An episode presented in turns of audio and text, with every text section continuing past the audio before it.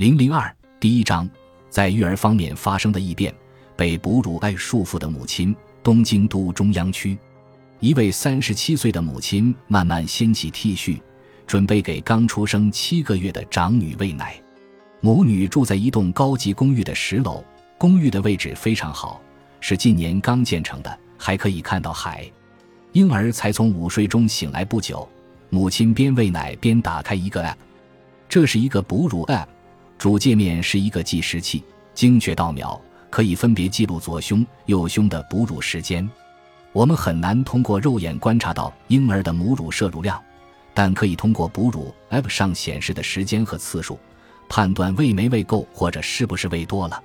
除了母乳哎还可以记录喂食奶粉、辅食的量和次数，甚至是大小便的频率、午睡时间等等。一个手机就可以记录孩子的点点滴滴，十分方便。关于哺乳 App。这位母亲如此说道：“这是我的第一个孩子，有很多东西我不懂，心里很慌。这个 App 可以记录孩子吃了多少次奶，多少辅食，非常方便。尤其是母乳这方面，因为我真的不知道喂的够不够。有数据的话就比较清楚了。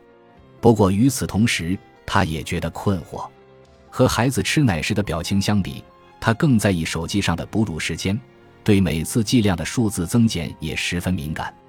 如果忘了给孩子喂奶或者换尿布，App 就会给出这样的推送：哺乳对婴儿的成长至关重要，快来记录吧。上一次换尿布是什么时候？健康管理非常重要哦，快来记录吧。体重增加也不可以忽视哦，快来记录吧。总之就是不停让我记录，搞得人蛮有压力的。因为要看孩子生活里的一些事情，原本就照顾不到，也不可能每次都按照 App 提示的那样做。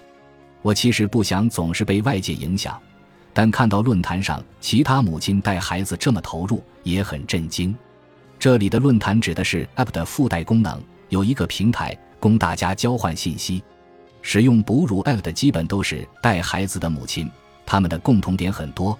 平时可以在这里交流育儿经验，也可以交朋友。